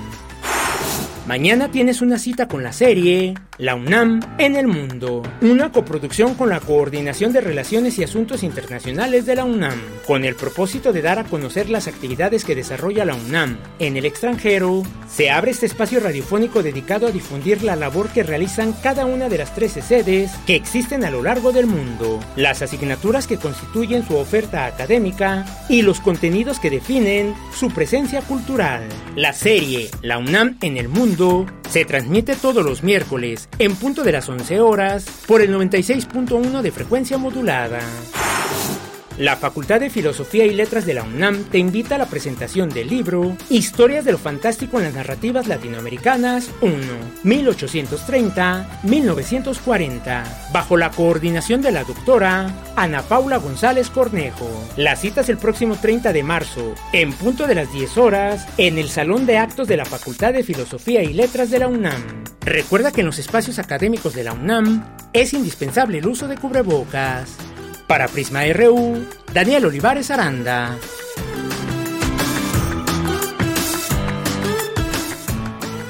Estamos de regreso aquí en Prisma RU. Gracias por su atención, gracias por estar en esta sintonía aquí en el 96.1 de FM. También nos pueden escuchar en www.radio.unam.mx. A todas y a todos muchos saludos y muchos saludos a las personas que también nos están haciendo llegar sus mensajes en nuestras redes sociales, en Twitter y Facebook, arroba PrismaRU y PrismaRU. Así que pues no nos resta más que seguirles agradeciendo siempre esta compañía. Y hace unos, hace unos momentos desde Estados Unidos el senador Lindsey Graham equiparó a cárteles mexicanos con potencias extranjeras que atacan a Estados Unidos de América mediante el tráfico del fentamil, fentanilo. Pide responder con ataques en México y critica al presidente. Y bueno, pues estas son las cosas que van pasando con estas discusiones, temas del momento y temas que siguen afectando a uno u otro país y sobre todo también estas relaciones, quién tiene en sus manos acabar con esto? Bueno, yo creo que si aquí hay un mercado exportador y allá hay un mercado receptor, algo se tendrá que hacer entre ambas naciones, más allá de culparse. Esto es parte, parte de lo que está eh, sucediendo y reacciones también a lo que, a lo que sucedió el día de ayer allá en Ciudad Juárez y también en esto, en este momento se lleva a cabo un meeting de personas que están denunciando los malos tratos a migrantes. Esto allá eh, prácticamente en la frontera México-Estados Unidos. Pues parte de las reacciones el día de hoy en torno a varios de los temas que se van abordando y que son de coyuntura. Bien, pues gracias a quienes nos escriben. Tenemos por aquí a Rosario, eh, a Nani Jazz, Zacarías Miguel Alonso, nos manda saludos. Dice, no es lo mismo el sargazo que el magazo. Gracias, eh, cariños, cariñosos saludos y buen programa. Gracias, Zacarías Miguel Alonso. Eh, Rosario Durán Martínez dice, independiente al megaproblema, se supone que ya habían encontrado un uso para esa plaga. Pues siguen buscando posibilidades y máxime que ahora se adelantó el sargazo. Muchas gracias, Rosario. Fabián Robledo, muchos saludos. Gracias también a Rosario que nos dice, aparte de que México sigue aceptando recibir a las personas que regresa Estados Unidos, si no tiene la capacidad de poder atenderlos, pues sí, es parte de la complejidad de todo este tema. Gracias, Rosario. Rosa María López Lugo, también muchos saludos. Mercedes de la Vega, Guerrero, muchas gracias. Mario Navarrete, saludos cordiales a todos. Gracias por compartir su trabajo y gracias también por, por la flor blanca que aquí nos manda una fotografía Mario Navarrete. Gracias. Eh, Aquí mm, dícenos eh, la mejor información que un universitario necesita diariamente. Gracias, Mario. Un abrazo. Rosario, aquí un bonito eh, video que nos hace llegar. Dice, les presumo el visitante que apareció en mi jardín. Lo veo eh, aquí más gordito, pero se ve lindo. Es, es un pájaro. A ver, no, no alcanzo a ver exactamente qué especie es, pero es un ave que pues ahí es muy bonita esta ave. Rosario, muchísimas gracias aquí por compartirla. Abelina Correa, saludos. Emilio Cantún también, muchas gracias aquí que nos escribe. Benjamín, Mariana Gándara, David Castillo, eh, Lore D. Muchas gracias también a nuestras amigas y amigos de eh, Estudios Árabes e Islámicos de la UAM, Teatro UNAM, por supuesto, a Ivonne, muchas gracias también, a Pati León, eh, a Paloma Escoto, Tania Navarro, muchas gracias también, y a las personas que se vayan sumando siempre aquí con gusto estamos atentos para leerles. Mario Navarrete también aquí otro video ya en los preparativos de la comida muchas gracias y pues vamos a continuar vamos a continuar ahora eh, con la siguiente información Queremos escuchar tu voz. Síguenos en nuestras redes sociales. En Facebook como Prisma RU y en Twitter como arroba PrismaRU. Y la siguiente información tiene que ver con todo este tema de las contingencias ambientales. Hay un recuento de unos años a la fecha, cómo han ido en aumento desafortunadamente. Hubo ahí una tregua que nos dio la pandemia porque mucha gente todavía no salía y no utilizaba tanto el automóvil, pero pues el caso es que en la Ciudad de México y su área metropolitana este problema de la contaminación atmosférica es cada vez más preocupante porque hay contingencias ambientales. Esto es una parte de lo que de lo que acontece, que de esta manera nos damos cuenta de que estamos respirando un aire con una mala calidad. Las contingencias ambientales atmosféricas son cada vez más frecuentes y las medidas para reducir las emisiones contaminantes y verificar autos que se han implementado hasta ahora, pues hemos visto que ya son insuficientes. Vamos a platicar de este tema, ya está en la línea telefónica la doctora Telma Gloria Castro Romero, quien es investigadora del Departamento de Ciencias Ambientales en el Instituto de Ciencias de la Atmósfera y Cambio Climático de la UNAM. Doctora Telma, bienvenida, muy buenas tardes. Muy buenas tardes, eh, gracias por eh, invitarme y estoy a su disposición para ver qué puedo responder. Gracias, eh, doctora. Pues la zona metropolitana que registró tres días de contingencia ambiental y que, bueno, pues por supuesto nos, nos preocupa esta situación, nos ponemos a pensar esto cómo afecta nuestra salud y más, pero ¿qué está pasando? ¿Qué es lo que usted observa cuando, pues yo decía, se van incrementando poco a poco estas, estas contingencias ambientales? Bueno, eh, no es que se estén incrementando o no. estas eh, contingencias ambientales Las tenemos en una época del año donde hace más calor, los meses que hacen mucho más calor, ¿no? Este, y más o menos es, es marzo, abril, mayo y algunas veces hasta los primeros días de junio. Y están pues asociados realmente a que a, a los sistemas grandes que no, no, no, no, de repente no entendemos en la parte meteorológica, que siempre hay este un lugar, eh, un sistema de circulación anticiclón en los niveles medios de la atmósfera que hace que no haya una una buena dispersión de contaminantes, ¿no? Eso es, digamos, eso es muy general qué es lo que está pasando. Y a eso aunado a, que hay bastante temperatura y, y, bastante incidencia de radiación solar, pues se ve afectado este, el, problema de, de que pues, se pueda dispersar los contaminantes en esta en, la, atmósfera de la Ciudad de México, ¿no? Eso es lo que en general pasa. Muy es muy sintetizado lo que les estoy diciendo, pero digamos en términos generales eso. Claro, pues sí, importante conocerlo porque estas contingencias ambientales eh, consisten en aplicar estas distintas medidas que son restrictivas para reducir o intentar reducir estas emisiones y tratar de disminuir las concentraciones de, de, ozono, material en partículas de la, en la atmósfera. Y pues en los tres últimos años esta aplicación del programa de contingencias por ozono, eh, digamos que tuvimos más, como usted decía, no es que no es que aumenten, es que lo que puede generar pues son todos estos elementos el calor la temporada siempre es en esta temporada desafortunadamente cuando tenemos más estas contingencias. Y, nos preocupa a final de cuentas doctora porque pues es un tema de salud pero es un tema también quizás de de mm, pues de generar otras soluciones u otras propuestas también. Sí mira este yo eh, nosotros consideramos desde la academia es que bueno, efectivamente estas condiciones son se van a estar dando continuamente en, la época de calor, ¿no? Y en algunas ocasiones en, en el eh, pero por otras circunstancias se dan en la época fría, ¿no? Pero sobre todo ahora eh, que ya les decía que la, meteorología tiene un papel muy importante. ¿Qué es lo que pasa con los problemas eh, ya cuando uno lo ve como ciudadano común, eh, ve que eh, le aplican a uno la las contingencias, un programa que se llama de contingencias ambientales, ¿no? Entonces ve uno afectado, ¿por qué? Porque no puede uno circular con su coche todo lo, todos los días, etcétera, ¿no? Pero sobre todo lo piensa uno en términos de salud. Dice, bueno, este, ¿qué es lo que está pasando? ¿Esto me está afectando? ¿No me afecta? etcétera.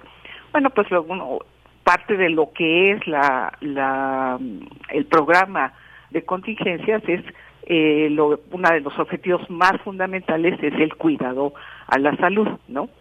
Y con ello pues nos, nos eh, buscamos varias herramientas para poder predecir un poco eh, cuándo va a haber una contingencia o cuando las condiciones están mal, que hay que cuidar a la población y decir mañana nos este, vamos a tratar de bajar las emisiones dejando dejando fuera a varios varios medios de, de transporte no o sea los automóviles camiones etcétera. Entonces es fundamental este pues seguir las recomendaciones no ahora mucha gente se pregunta bueno pues esto hasta cuándo pues eh, una de las cosas que tenemos que hacer es cuidar justamente este, las, las emisiones, buscar que no haya tantas emisiones.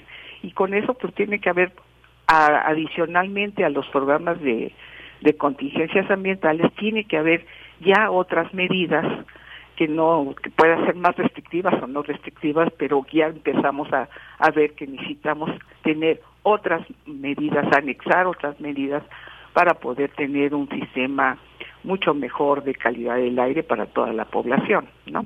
Claro, y pues todo esto tiene que ser entre todas y todos los que vivimos en esta ciudad. Y muchas veces, doctora, no porque no haya contingencias, es que estemos respirando un aire con una muy buena calidad. Lo vemos, por ejemplo, digo, no sé si esto sea un referente, pero cuando salimos a provincia, luego, luego comenzamos a ver el color del cielo, ese azul intenso. Y aquí en la ciudad, pues difícilmente, a menos que haya mucho aire, pues podemos ver el cielo azul. Normalmente, me imagino también la nubosidad y todo pero nuestro cielo muchas veces, o la gran mayoría de las veces, es un cielo grisáceo.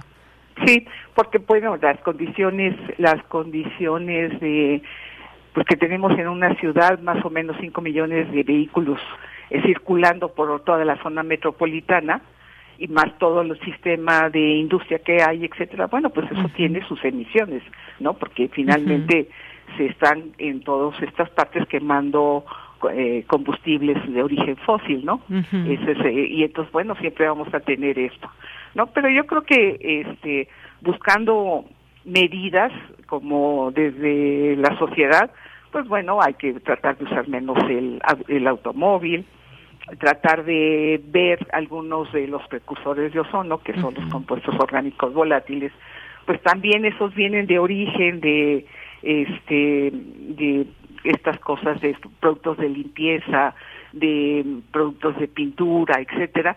Todos estos son emisiones a la atmósfera que producen estos elementos y que son precursores de ozono. Entonces, nosotros también podemos hacer varias cosas en, en, en este como ciudadanos, ¿no? Este, buscar la manera de no utilizar mucho todos los productos estos de limpieza que solamente lo que nos da es mucho olores buenos en nuestro en nuestro entorno, etcétera, en nuestra casa, ¿no? Pues tratemos de no usarlos, es un poco lo que eh, pedimos, ¿no? como ciudadano. Ya como eh, partes de gobierno, pues podrían ver, ver, que las normas, que sí existen las normas oficiales, pues haya una vigilancia muy clara sobre que se estén cumpliendo en todos los en todos los ámbitos, ¿no? Y esa parte es la que creo que nos ha fallado un poco de que hay, les falta personal, falta este programas para ver que se cumplan todas las normas eh, de calidad del aire, ¿no? Claro, eso que usted menciona muy importante y tal vez no todas las personas lo, lo sepan, porque el consumo de estos productos domésticos para limpieza, aseo personal, eh, ya sea por ejemplo también eh, pinturas, productos químicos en la industria, pues tienen un impacto muy importante en la formación de ozono y a veces sin saberlo estamos contribuyendo desafortunadamente cuando podríamos evitar, no sé, a lo mejor los, los más comunes, esos también contaminan, eh, doctora. Sí, sí, sí, o sea, este, no quiero decir marcas, pero estas cosas que usamos para para ponerle aromatizantes a cuando trapeamos, por ejemplo, ¿no?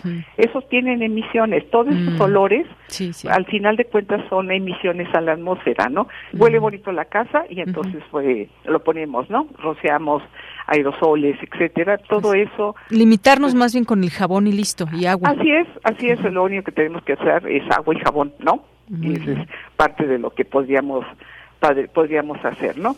Otro elemento que hemos estado viendo es toda la parte de pues la gente se queja, pero por la forma como manejan las motocicletas. Mm, en la pandemia hubo una una un incremento incremento impresionante de motocicletas, pero pues hay que regular a las motocicletas, ellas no entran al programa de hoy no circula, ¿no? Entonces habría que regular esa parte, ¿no? Otra parte que también hay que regular es, eh, aunque existe la norma, es los la recuperación de los vapores de gasolina en el en cuando uno va a la, a la gasolinera a tomar a ponerle gasolina a su auto no sé si de repente ven que como que se eh, hace un movimiento especial ahí alrededor de la de, la bomba no este del aire. Pues esos son vapores que se van a, a la atmósfera y eso este, hay, hay tecnología para recuperar esos vapores y que no afecten eh, la calidad del aire. Entonces hay varias cosas que se pueden ir haciendo, pero hay que tener eh, la convicción, por un lado, como, eh, como ciudadanos, y la otra es por parte del gobierno aplicar varias de las medidas que se tienen que, que tomar, estar haciendo una vigilancia más continua sobre esas sobre esas cosas, ¿no? Claro, pues sí, y sobre todo mucha conciencia, mucha conciencia en este sentido con el uso de los automotores.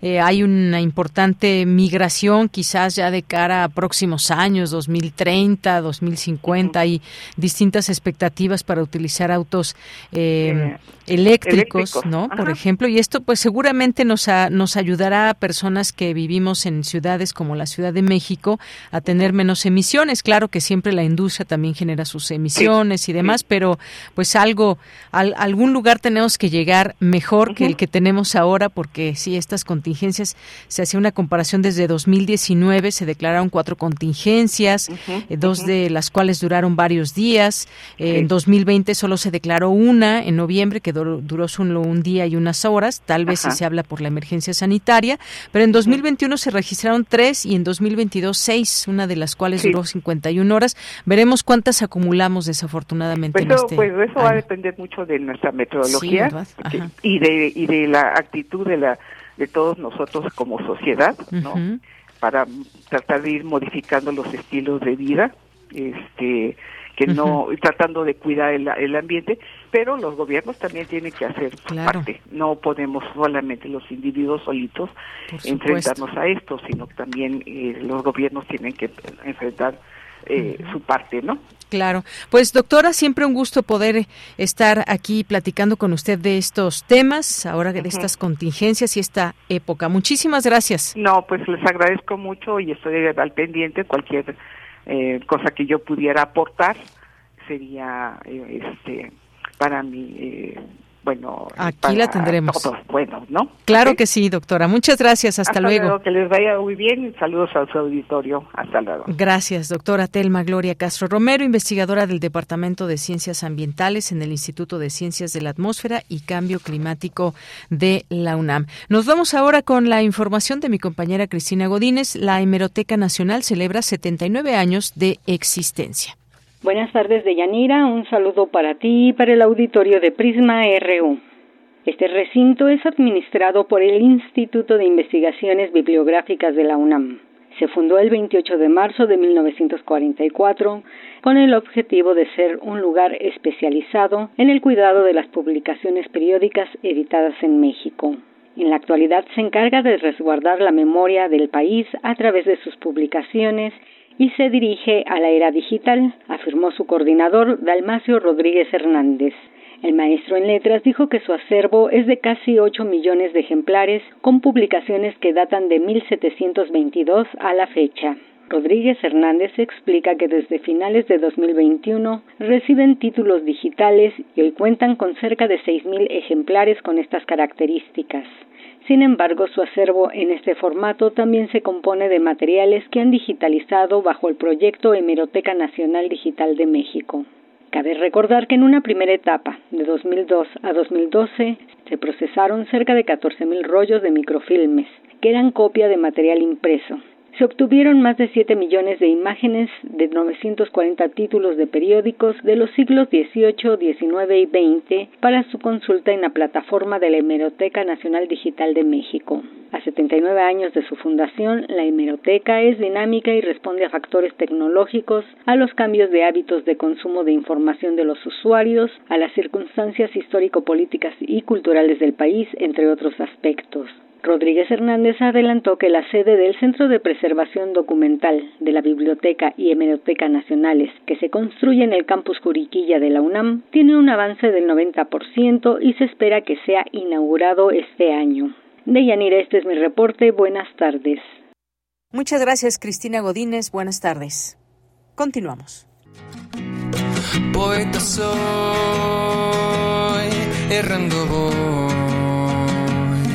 buscando el sonido que dejó tu voz, mi corazón, alcanzando el tuyo es un destino decidido, escúchame. Poetas errantes. Es martes y los martes siempre estamos de gala con los poetas errantes que nos traen una cápsula. En esta ocasión nos acompaña Pablo Castro ya en la línea telefónica, quien a su vez nos va a platicar de qué va esta cápsula. Así que antes que nada te saludo con muchísimo gusto, Pablo. ¿Cómo estás? Buenas tardes. Hola, Deyanira. Muy buenas tardes. Un gusto, como siempre, estar otra vez compartiendo el aire contigo y un saludo también a todo nuestro querido auditorio. Un pequeño valiente es el nombre de esta cápsula, Pablo, que nos habla, nos recreas eh, parte de este texto que es de Antoine de Exupéry y específicamente en la parte donde habla de la rosa. Cuéntame un poco cómo fue que elaboraste, recreaste este texto. Claro que sí, Deyanira.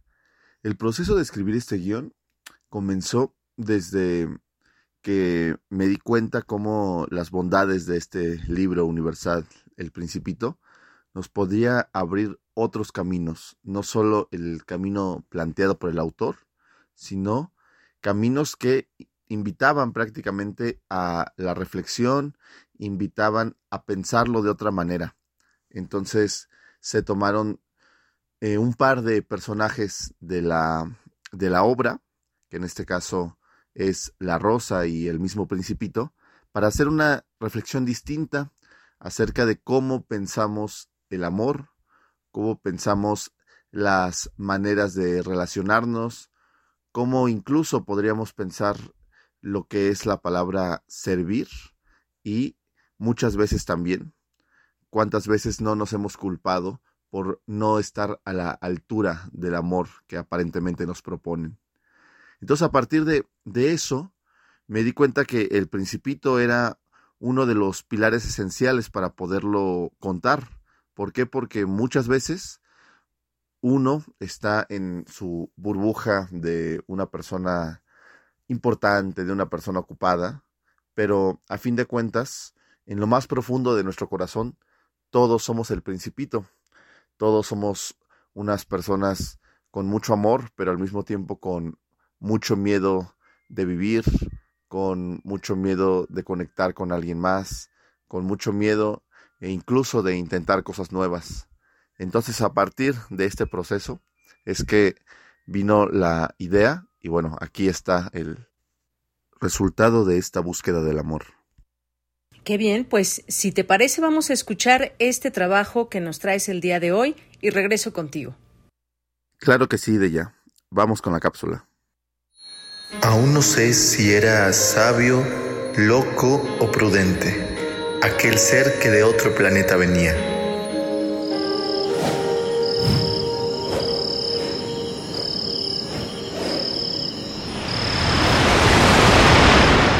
Llegó del cielo, como los milagros, y juntos nos enfrentamos a reyes, árboles gigantes, serpientes e incluso zorros. Pero sin duda, lo que más me marcó fue el día de una rosa, una rosa vanidosa. ¿Y tú? ¿Tienes a tu flor? Yo tenía una rosa. La quería tanto, pero no estaba siendo correspondido. Y mi única arma contra ella era alejarme. Espero yo tener más suerte con mi rosa. Inténtalo. Y mientras lo intentas, buscaré algo de comer. Oye, ¿estás ahí? Si vives aquí, quiero verte. ¿Quién osa despertarme de mi sueño matutino? perdón, señora Flor. No soy ninguna señora. Estoy en el punto más alto de mi juventud y tampoco soy una flor cualquiera. Soy una rosa, única en el mundo. Deberías sentirte dichoso de verme. Sí, le prometo que sí.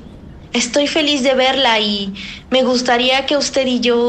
Ay, ay, no aguanto más. Siento que me desmayo. Pero, ¿qué pasa? Ay, es que como no me dejaste dormir mis 20 horas diarias, me siento débil y todo esto es tu culpa. No, no me digas eso. Perdóname. Dime qué puedo hacer. Lo que sea, yo lo hago por ti. ¿Lo que sea? Sí, lo que sea. Tráeme agua. corre.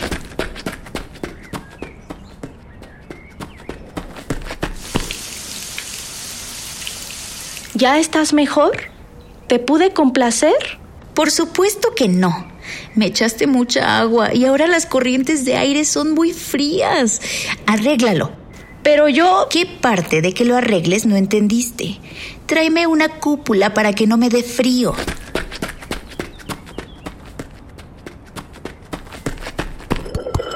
¿Ya lo logré? ¿Ya te hice feliz?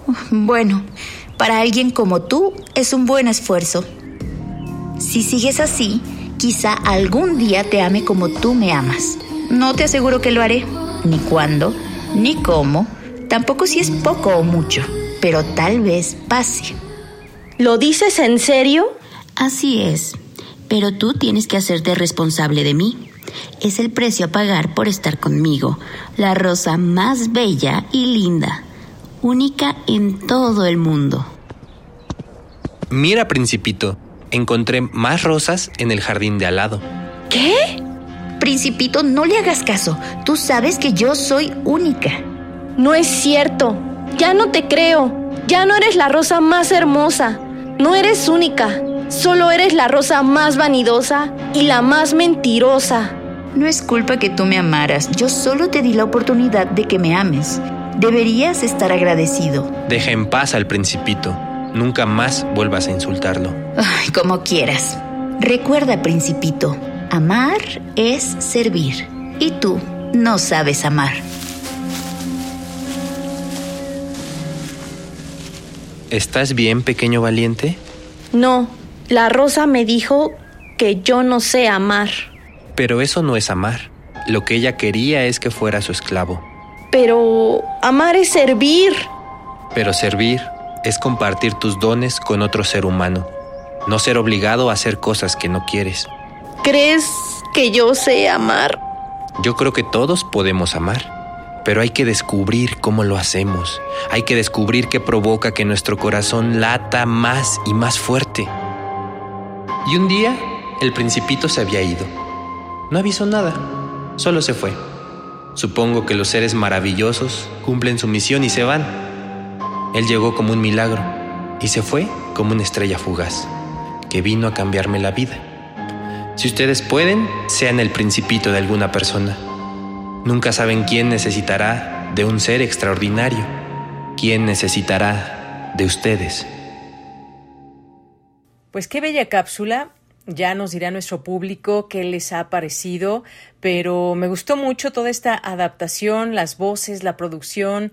Muchas gracias por traernos estas reflexiones, las, las relaciones amorosas siempre de pronto que pueden ser complicadas, ¿no? Pero qué bueno que nos traes siempre esta posibilidad de imaginar, de soñar y sobre todo de reflexionar sobre un tema como este.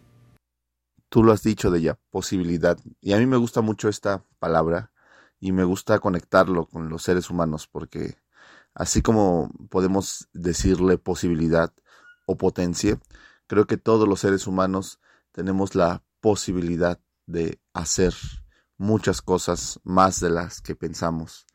Y estas reflexiones eh, sirven y funcionan para recordarnos todas las posibilidades infinitas de la vida. Y antes de despedirme, le quiero regalar a todo nuestro auditorio un pequeño poema. El oficio de la palabra. Más allá de la pequeña miseria y la pequeña ternura de designar esto o aquello, es un acto de amor, crear presencia.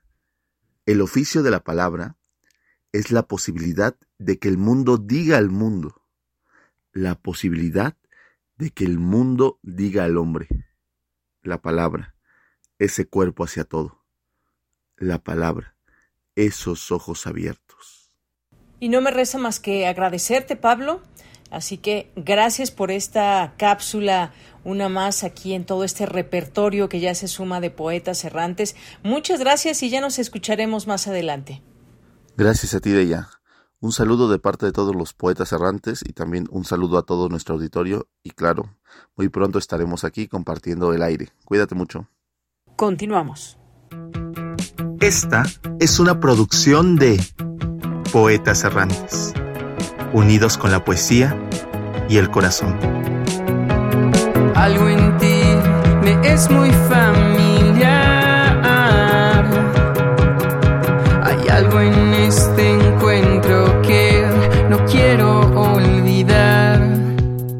Soy.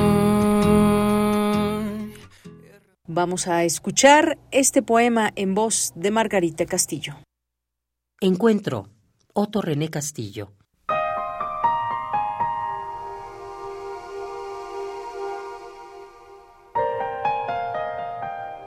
Estábamos tan lejos el uno del otro. Mares había entre nosotros, montañas y agua, fuego y viento entre nosotros había. Largos años de obscura desesperación había entre nosotros. Pero nos encontramos a pesar de todo, porque la vida lo quería ciegamente.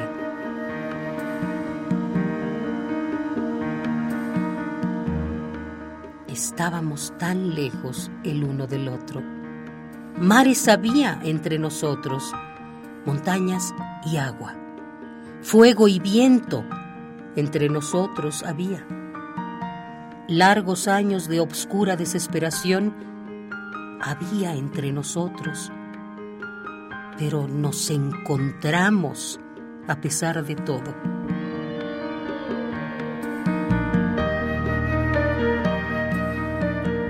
Montañas y agua, fuego y viento, pero nos encontramos porque la vida lo quería ciegamente.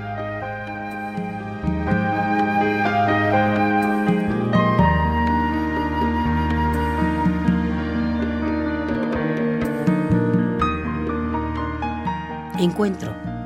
Otto René Castillo.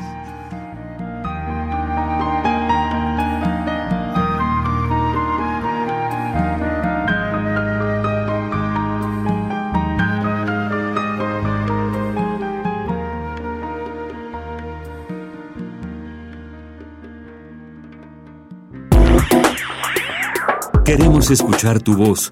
Síguenos en nuestras redes sociales. En Facebook como Prisma RU y en Twitter como arroba PrismaRU.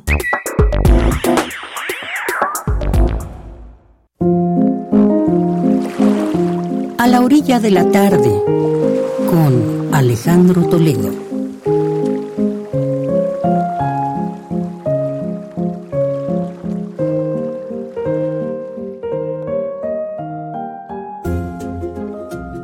Buenas tardes, nos encontramos ya en la sección de literatura a la orilla de la tarde con Alejandro Toledo, quien es escritor y ensayista, y hoy nos tiene preparada una participación como cada 15 días. ¿Qué tal Alejandro? ¿Cómo estás? Muy buenas tardes. Hola Deyanira, ¿qué tal? ¿Cómo estás? Muy buenas tardes. Nos vas a hablar de Instantes de Gerardo de la Torre, una despedida de los amigos. Ya nos habías eh, contado algunas cosas, pero vamos a retomar esta lectura también por petición de los propios radioescuchas. Pues adelante, te escuchamos, Alejandro. Así es, Deyanira. Hace 15 días los vientos del sur, los vientos de Seúl, eh, cortaron por instantes mi, mi voz, entonces eh, me quedé con la impresión de que había cosas importantes que, que, no, no se habían escuchado sobre este libro de Gerardo de la Torre que eh, se titula Instantes en esta edición del Fondo de Cultura Económica y que se llamó Instantáneas en una edición de autor que, que, pudo ver impresa eh, Gerardo de la Torre, ¿no? Y que es un recorrido por, por momentos de su vida a, través de, de, estos recuerdos que hace de, de, los amigos, de y con escenarios distintos, ¿no? Por ejemplo, están las, las cantinas del centro de la Ciudad de México, como el Salón Palacio, o el Golfo de México, o la librería de Polo Duarte, que estaba frente, frente a la Alameda, ¿no? En, eh, está personajes como Parménides García Saldaña, es que curiosamente llamaba a la colonia Narvarte el, el Brooklyn mexicano, ¿no? Mucho de la vida de Gerardo de la Torre tiene que ver con la Narvarte, incluso pues, su, departamento estaba en, en Vertis, casi esquina con, con. En alguna entrevista que le hizo Elena Poniatowska, ella eh, también vivía en la Narvarte e hicieron un recorrido mientras conversaban por la eh, por, por Obrero Mundial. Entonces a alguien se le ocurrió a partir de esa entrevista llamar a, Gerardo de la Torre el, el, obrerito mundial, ya que él era trabajador en la refinería 18 eh, de marzo, era petrolero y ahí el tema petrolero también está en sus en sus, en sus novelas, ¿no? Eh, es, curioso, hay un pasaje donde eh, Gerardo de la Torre lleva al taller de Juan José Arriola un, texto. El, Arriola tenía la, costumbre de ir apilando los, textos que le presentaban y leerlos en, ese, en ese orden y de la Torre se dio cuenta de que se saltaba eh, sus cuartillas. Entonces le, preguntó a Arriola qué, pasaba con su texto, si estaba mal, escrito, y, él, Arriola le dijo que, que le parecía que su prosa era áspera. Entonces esto yo supongo que le sirvió en parte como lección a, De la Torre, quien llegó a, dominar el lenguaje y llegó a ser él mismo un, buen maestro de jóvenes escritores en, en la escuela de la, de la SOGEM, ¿no? Hay en, torno a, hay un pasaje en torno a su amistad con, con Pedro Armendaris, hijo, del que me gustaría eh, leer eh, un, un fragmento que dice así, dice, las vidas tristes que se recluyen y se agotan en sí mismas, por poco que duren, parecen siempre dilatadas, perennes, fatigosas, hay en cambio vidas ricas y fecundas que se vuelcan sobre los demás y con su fuego alumbran destinos ajenos.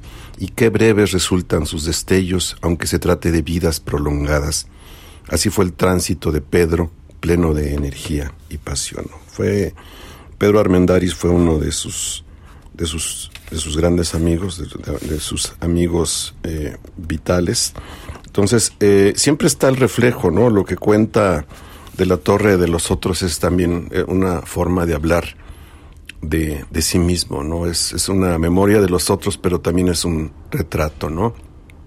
Un día le dice Felipe Casals, le dice, esto de la vejez es una chinga, le dice.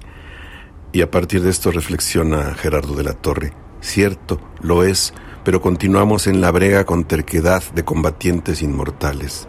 Llega también, sin embargo, el momento ineludible en que el tiempo de la chinga se acaba y siempre perdemos la última batalla. Bueno, estos son algunos fragmentos de este libro último de Gerardo de la Torre, Instantes, que recupera el Fondo de Cultura Económica en su colección popular, luego de, aquella edición de autor de, circulación limitada. Y pues es, un buen pretexto para eh, pedir que además vuelvan a circular las, las novelas de Gerardo de la Torre. Ahí, eh, la que considero yo como más importante es eh, Muertes de Aurora, que es la única novela petrolera, digamos, sobre el movimiento estudiantil de, de 1968 y que está en, el, digamos que en mi top ten de las, de las grandes novelas del 68. Gracias Alejandro, como siempre es un gusto poder escucharte y poder recibir tus recomendaciones que este espacio justamente está hecho para, para eso y dejamos dejamos en nuestras redes sociales como siempre compartimos este título que nos permites el día de hoy. Muchísimas gracias y nos escuchamos en 15 días. Sí, nos escuchamos en 15 días. Que estés muy bien. Continuamos. Cultura RU.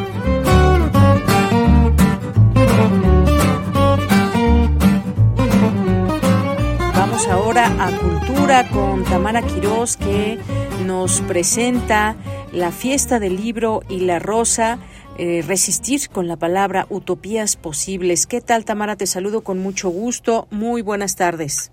Igualmente, Deyanira, qué gusto saludarte. Efectivamente, con esta premisa, resistir con la palabra utopías posibles, se va a realizar del 21, 22 y 23 de abril la fiesta del libro y la rosa, que este año celebra su décimo quinto aniversario. Serán más de 300 actividades las que se llevarán a cabo en el Centro Cultural Universitario que es la sede principal, pero también en otros recintos de la universidad, como el Museo Universitario del Chopo, el Centro Cultural Universitario Tlatelolco, la Casa del Lago Juan José Arreola y la Casa Universitaria del Libro, donde, eh, dicho sea de paso, hace unos minutos se realizó una conferencia de prensa con la participación de Anel Pérez, directora de Literatura y Fomento a la Lectura UNAM, Imelda Martorell, coordinadora de Universo de Letras. También estuvo Yael Weiss, editora digital de la revista de la Universidad de México. Socorro Venegas, eh, directora general de Publicaciones y Fomento Editorial. Y la coordinadora de Difusión Cultural de la UNAM, Rosa Beltrán, quien en esta conferencia pues resaltó eh, este 15 aniversario de esta fiesta que reúne a las familias y que durante los años se ha ido renovando y tratando temas de coyuntura a través de la multidisciplina. Los invito a que escuchemos parte de lo que eh, dijo la doctora Rosa Beltrán. Cumplimos 15 de esta extraordinaria fiesta del libro de la Rosa desde su primera emisión fue todo un éxito porque hacía falta algo así en el sur de la ciudad. Y porque el espacio del Centro Cultural Universitario es idóneo, no solamente porque tienen varios recintos y porque se pueden exponer al aire libre todas las editoriales, sino porque podemos hacer estos eventos transdisciplinarios, literatura y cine, literatura y artes plásticas, literatura y danza.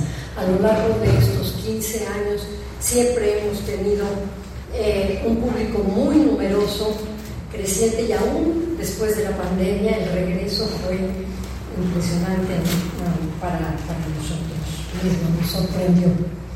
Eh, la otra razón tiene que ver con el tema de la fiesta del de este año. Eh, como ustedes saben, en Nicaragua, el gobierno de Daniel Ortega le arrebató la nacionalidad a más de 300 opositores a su régimen, entre ellos a la escritora Yolanda Belli y a Sergio Ramírez.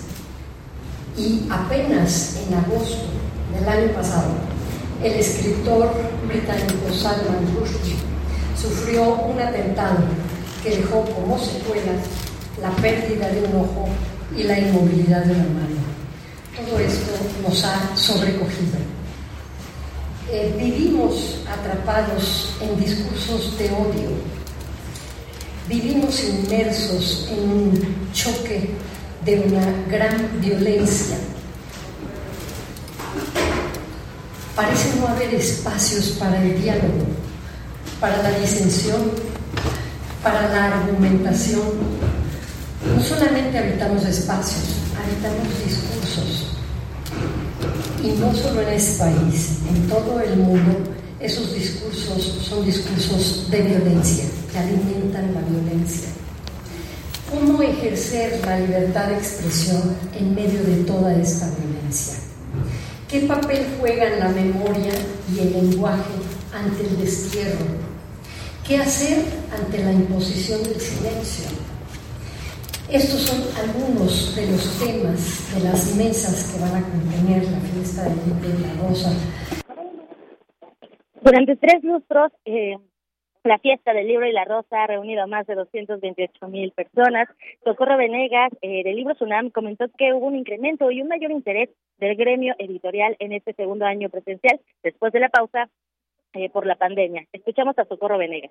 Eh, pensamos que esta mayor participación del gremio editorial, de libreros de editores, eh, potencia nuestro encuentro en esta fiesta del libro y la rosa.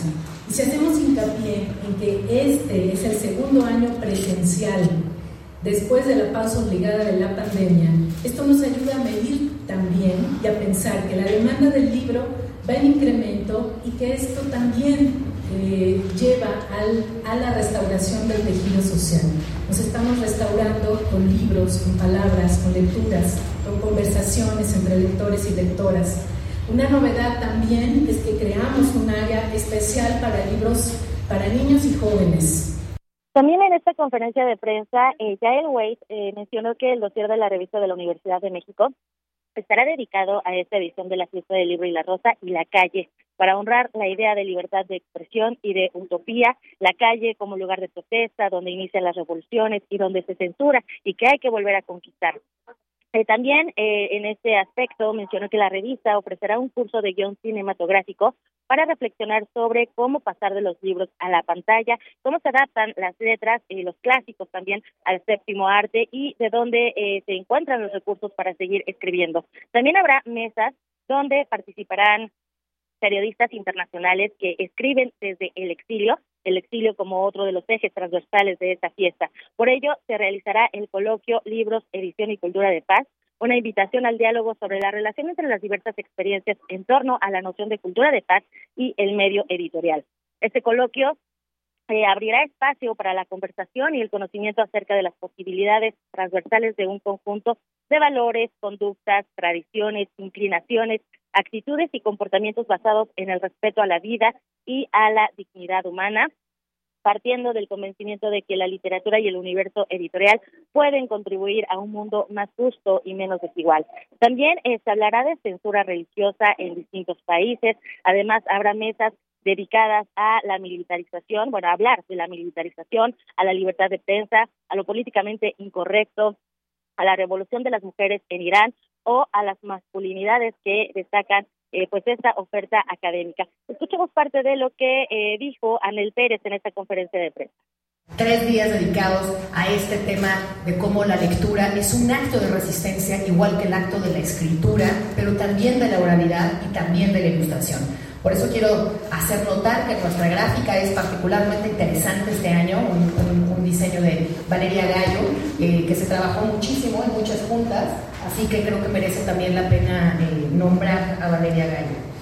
Eh, quiero decir que los foros, y esta decisión fue de Imelda Martorell sobre todo, ya no llevan el nombre de escritoras y escritoras, sino que nos obligan a habitar esas palabras de las que vamos a pensar. Por eso los foros se llaman utopía, libertad, igualdad, creatividad, imaginación, esperanza, memoria, para que habitemos en esas palabras en donde además vamos a hablar de, esas, de esos contenidos.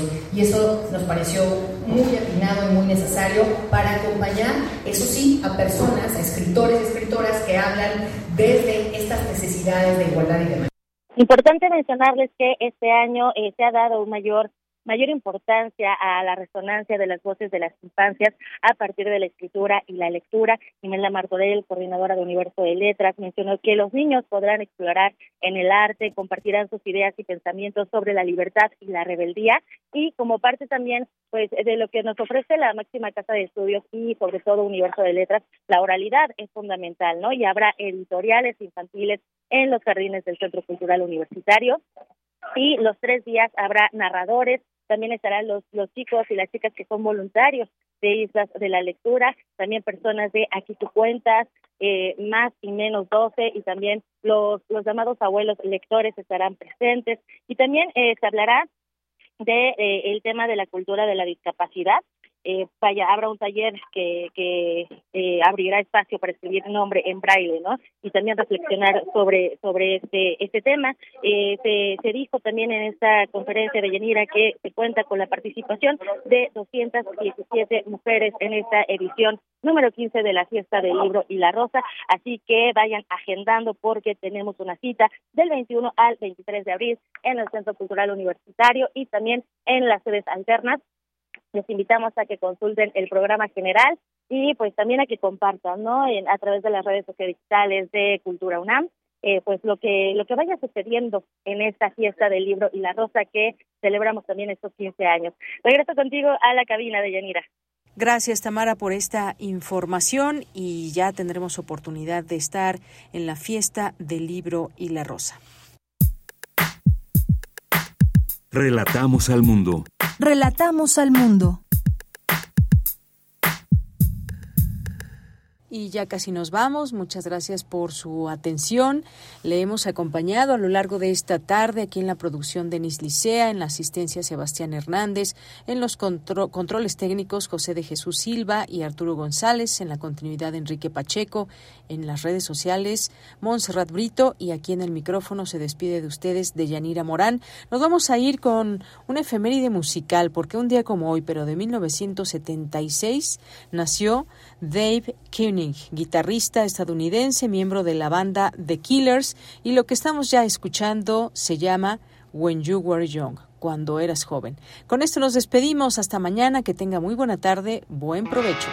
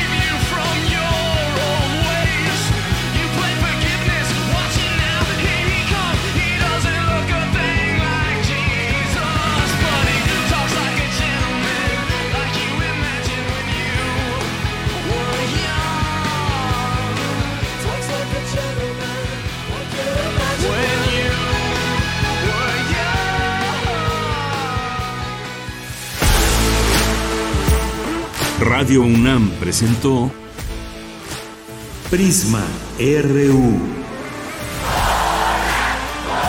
Una mirada universitaria sobre los acontecimientos actuales. Prisma RU. Relatamos al mundo.